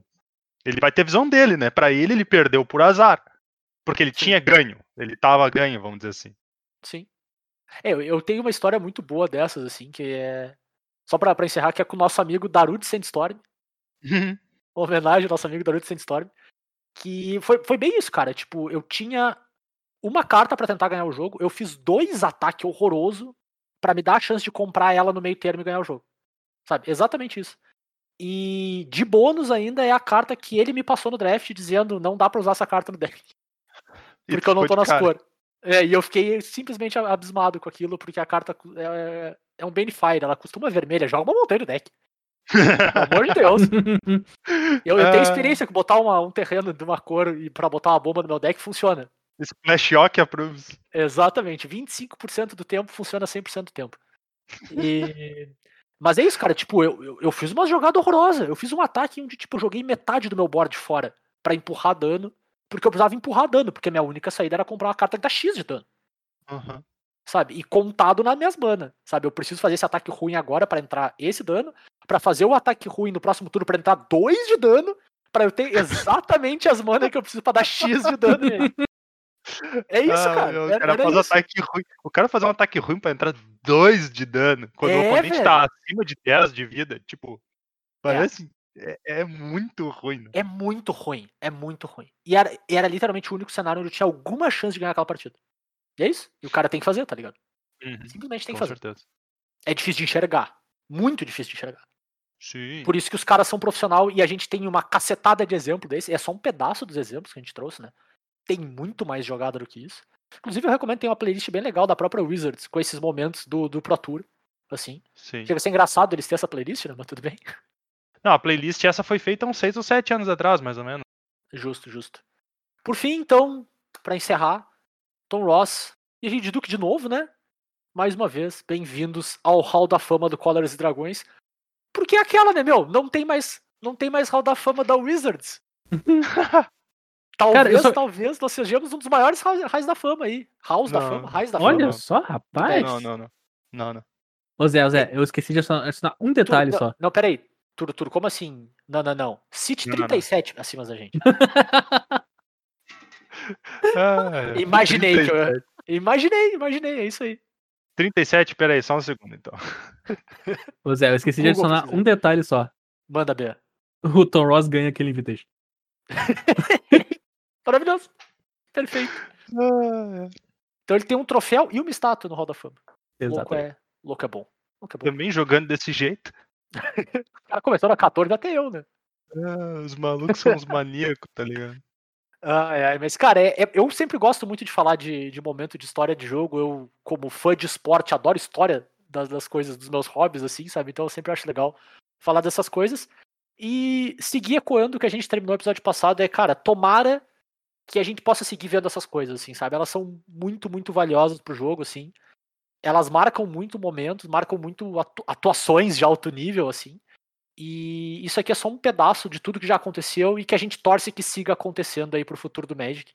Então fica aqui mais agora uma homenagem, vamos dizer assim, a esse momento do Magic profissional e que ele possa seguir por anos e anos a fio aí, nos trazendo alegria, cara, nos trazendo diversão pra esse hobby tão bacana, assim, é mais um dos infinitos jeitos que a gente tem de aproveitar esse joguinho absolutamente maravilhoso que é o Magic the Gathering. Cara, eu tava pensando agora, assim, tipo, que a gente tá fazendo o Hall da Fama, as jogadas profissional e tudo mais, a gente até comentou que tu pode olhar e ver algumas delas como se fosse sorte, né? E eu lembrei de uma comparação interessante, porque eu tenho. Eu, eu nunca tive a oportunidade de jogar contra nenhum desses jogadores profissionais de Magic, certo? O mais próximo que a gente poderia fazer aqui no Brasil seria jogar contra o PV. Mas eu conheço gente que jogou contra o PV e eles dizem que, cara, é como se ele estivesse jogando um outro jogo.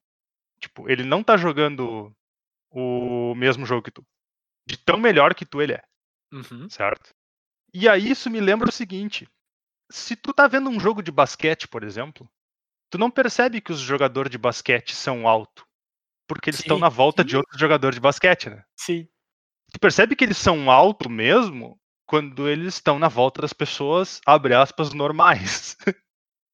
e, cara, os prós de Magic, eles são assim também jogando Magic. Tu acha que eles estão jogando, entre aspas, normal, porque eles estão jogando contra outros prós de Magic. Uhum. Eles estão jogando no mesmo Sim. nível deles. E aí o jogo parece parelho. Tá? É tipo, eles, eles nem de longe jogam o mesmo Magic. E o tipo de jogo que eles têm contra um jogador nor- normal de Magic não é nem um pouco parelho. Sim. E eu acho que isso aí é um troço que é fácil de, de, de, de deixar passar, assim. É, eu, eu tenho, cara, um, um baita exemplo nesse sentido, assim. Na época que eu tava morando no- nos Estados Unidos, eu ia na loja que alguns jogadores prós da região ali iam, iam treinar, assim. E, cara, eu lembro do Sampardi num draft. Eu, ta- eu calhei de estar na loja e eles estavam procurando gente pra draftar com eles, tá ligado? E, tipo, chegaram com uma pilha de caixa, tá ligado? Tipo, a gente precisa treinar. Eu tava lá, os caras falaram, quer jogar? Eu, ah, vou, vou draftar com os caras. Justo? Meu, assim, não, não só eu tomei. Claro, as- algumas partidas eram mais competitivas que as outras, mas a maior parte do tempo eu sentia que eu tava perdendo. Mesmo Uhum. quando eu tava na frente no jogo, tá ligado? Eu sentia que eu ia perder. E até no draft também. É, O draft também, cara, eu senti que eu, eles estavam no outro lugar que eu não tava, sabe? Sim. Inclusive, eu, eu, eu cheguei a contestar o valor do treino comigo pra eles, assim, sabe? Só que era de fato um treino valioso, porque, cara, eu não tava no nível da competição que eles estavam preparados, assim. É, Claro. é inacreditável, cara. Tu, tu sente que tu tá atrás o tempo inteiro. Mesmo que se tu olhar pras jogadas em si, nem parece que eles estão fazendo nada muito absurdo, mas eles fazem tudo correto. Sabe? É muito difícil ter um erro ou alguma coisa, pô, eu não, não enxerguei a melhor opção. É muito difícil eles não enxergarem a melhor opção. Uhum. E isso é um bagulho Eles- absoluto. Assim, ao longo prazo, cara, se tu não enxergar a melhor opção duas vezes numa partida, tu vai perder. Sabe? A menos que aconteça um- uma catástrofe, ou tu compra uma bomba, uma coisa muito impactante, tu vai perder, porque é, esse, é exatamente esse acúmulo de pequenas vantagens. Numa, Eu numa- acho. Eu acho que, tipo, o maior definidor disso é, são linhas não óbvias de jogo. Sim, sim. Porque se todas as jogadas certas eram óbvias, um jogador normal pra um vai Justo. conseguir fazer todas as jogadas certas e é isso aí. O segredo é quando tu para pra enxergar além do óbvio e ainda conseguir discernir se o além do óbvio que tu enxergou é melhor realmente do que o que seria o óbvio Sim, sim. ou não. E e é certeza. muito é muito conhecimento de jogo pra ter toda essa distinção. É verdade. É verdade. E só pra não, não parecer que eu tô me botando tão pro, pro chão, assim, também, tá ligado? Eu me considero, não muito, né? Mas um, um drafter e um jogador de limitado levemente acima da média, pelo menos, assim. Tipo, eu não, eu não me considero um jogador ruim de Magic. Longe disso. Mas eu parecia um jogador ruim de Magic. Em comparativo, assim, sabe? O, o, o degrau é muito alto. Uhum. Tipo, muito, muito alto mesmo, assim. É que nem esses videozinhos, tu vê direto na internet, ah, eu chamei um jogador profissional de futebol pra jogar com meus amigos na pelada. Um jogador de basquete e tal. E tipo, cara, o louco é, às vezes, banco do time, entra uma vez a cada três partidas. E ele simplesmente acaba com o jogo. Acaba, acaba, acaba, o louco não tem a mínima chance, porque é, é outro esporte. É outra competição, é outra coisa. Assim, Uhum. sabe? É, é muito louco. Muito louco mesmo. Então valorizem seu pró de estimação, gurizada. Valorizem o amiguinho. Vale a pena. Outra coisa que você deve valorizar bastante, cara, é o Cóleras e Dragões nas mais diversas redes sociais aí. Procura a gente por lá, segue a gente, interage com a gente, manda mensagem, manda tua opinião, manda feedback, manda sugestão de tema, o que tu quiser mandar pra gente. Quer mandar presente pro Bernardo? Manda presente pro Bernardo também, ele adora ganhar presente. Uh, E bora. A, a gente tá nas mais diversas redes sociais, a gente tá no Twitter, no Instagram, no Facebook, tudo no arroba e Dragões. Entra lá, procura a gente, curte, compartilha, manda pra avó, manda pro vizinho, manda pra todo mundo. E a gente quer que vocês escutem a gente, cara. A gente se diverte muito fazendo, mas a gente faz pra vocês. Então, aproveitem. Curtam bastante por lá. Ah, vocês podem falar com a gente pelo e-mail também, pelo colerasdragões.gmail.com Ou vocês podem falar comigo no Twitter direto, eu sou arroba jvitorfromhell, e o Bernardo tá por lá também. Sou BR, BNR underline MTG, quase errei. Acontece. Eu sempre me embanando nesse final também, fico inventando palavra. A gente sempre lembra que a gente tá nos mais diversos agregadores aí, então Deezer, iTunes, Pocket Casts, a bagaça toda, onde tu quiser que a gente esteja, tu vai nos encontrar. E se por algum acaso a gente não tá no teu, manda uma mensaginha pra gente que a gente disponibiliza lá, não tem problema nenhum, te dá um jeito, descobre como é que faz. Porque não custa nada pra gente estar tá em tudo quanto é lugar, assim. Enquanto não nos mandarem embora, é aquelas visitas chatas, né, meu? Enquanto não nos correrem, a gente segue por lá. e é isso, né, gurizada? A gente volta na semana que vem com mais um Cóleras e Dragões pra vocês. Valeu, um abraço. Valeu, tchau, tchau. Falou, galera.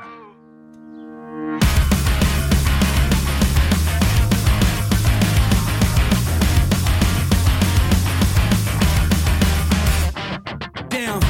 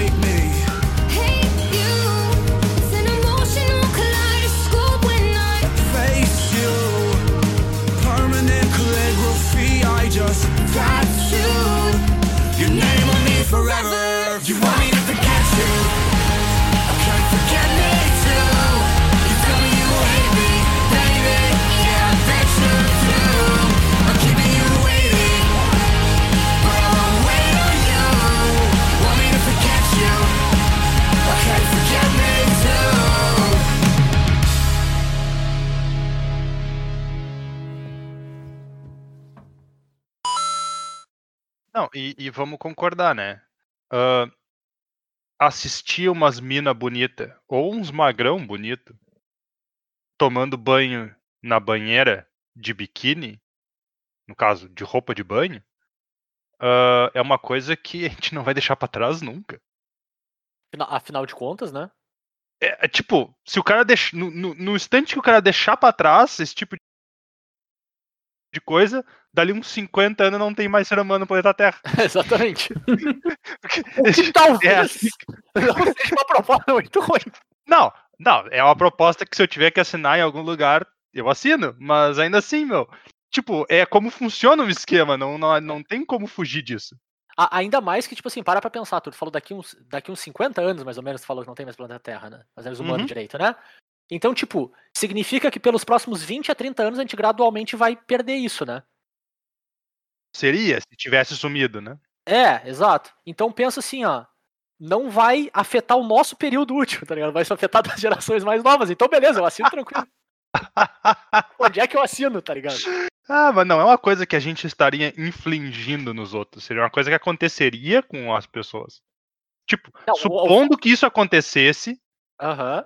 certo? Supondo Mas- que a gente chegasse no ponto do mundo onde as pessoas perdessem interesse por estar vendo pessoas quase peladas, molhadas, tá ligado? Ah, o mundo, tipo, a nossa, a nossa, a humanidade não ia durar mais muito tempo depois disso, porque Cara, esse vai ser o segundo melhor pós-episódio da história. Cara, a parte mais incrível é que eu não lembrava disso. Não era tipo duas equipes de- disputando entre si. Era uma, era as minas, que é do É programa, minas, que tinha que pegar. E os caras eram do programa e eles estavam ali só pra segurar elas. Só pra agarrar as minas. Meu Não, Deus, meu, olha o zoom! Olha o zoom! Mas, ô, ô, ô, ô, Bernardo, ô, Bernardo. a- Olha o zoom, olha o zoom, diz o outro. Olha o zoom! mas, ô, O Bernardo não lembrava parte- mais. É, tu, tu não lembra da melhor parte que é. Que é Ah. todas as vezes que os loucos vão tão na cara de pau, tão na carona que as loucas saem na mão com eles. tipo, elas, se Ah, per- sim. elas tinha, perdem o. Tipo assim, meu, Tinha os tenho- magrão que tomavam uns tapão, tá ligado? É, tipo, te- tem. Tomava umas cotoveladas. consegue- Tem um cara que ele toma É. uma cotovelada, meu, Pô, velho. Tu, tu tu- tu consegue tá ver direitinho a- os, ma- os magrão que, tão, que vão lá com frequência, porque eles já eram chamados pra fazer isso com frequência, e os caras novos. Ah, Uhum. sim. Porque, tipo, os malucos estavam ali com sequência, tipo, segura na cintura, puxa, faz a ceninha. Meu, daí tem os, che- os caras novos que chegaram ali só pra aquele momento. pra aquele único momento. Cóleras e banheiras. Ser- Cara, o pro... meu Deus, a próxima vez que a gente se Cólera- reunir, a gente tem que gravar dentro de uma e banheira. Banheiras. Não, não, não, não, Não, vai não, dar, não, meu não. Turo, Turo, Turo, Turo. vai, mas na banheira Turo. não. Na próxima vez que a gente se reunir, a gente vai ter que ligar uma banheira de água quente e gravar nós três lá, Pelo Deus do amor de céu. Deus. o episódio. Pelo Tá, de agora a Deus. gente ganhou o melhor pós-créditos que existe. né? Não, não, não, não, não, não. não, não. Esse, esse pra sempre vai ser o segundo, cara. Pra sempre vai ser o segundo? Qual é o primeiro? Sim. Quando o Bernardo esqueceu o chocolate no Ah, é banheiro. verdade!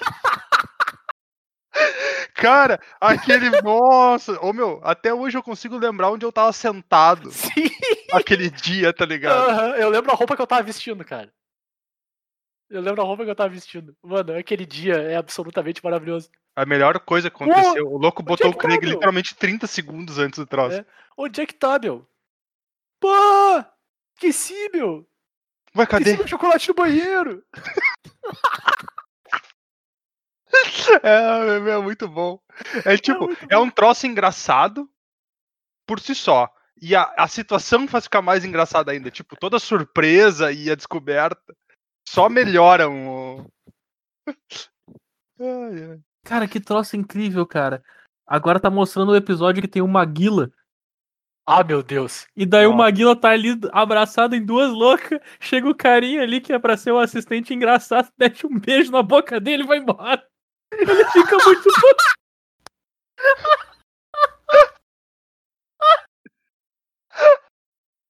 Coisa incrível, cara. Ah, meu Deus. Ai, meu Deus. Ai, Maguila fica demais. Tá, gurizada, bora, pelo amor de Deus, senão eu não vou conseguir pegar o mercado.